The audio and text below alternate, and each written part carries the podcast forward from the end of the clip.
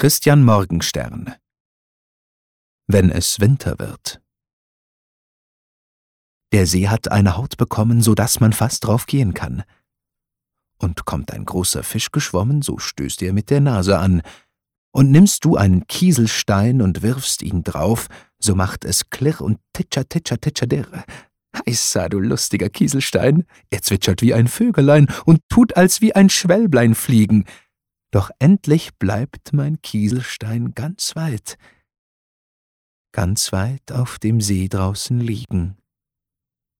Da kommen die Fische haufenweis und schauen durch das klare Fenster von Eis und denken, der Stein wär etwas zum Essen.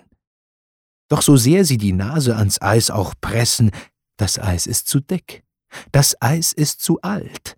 Sie machen sich nur die Nasen kalt, aber bald aber bald werden wir selbst auf eigenen Sohlen hinausgehen können und den Stein wiederholen.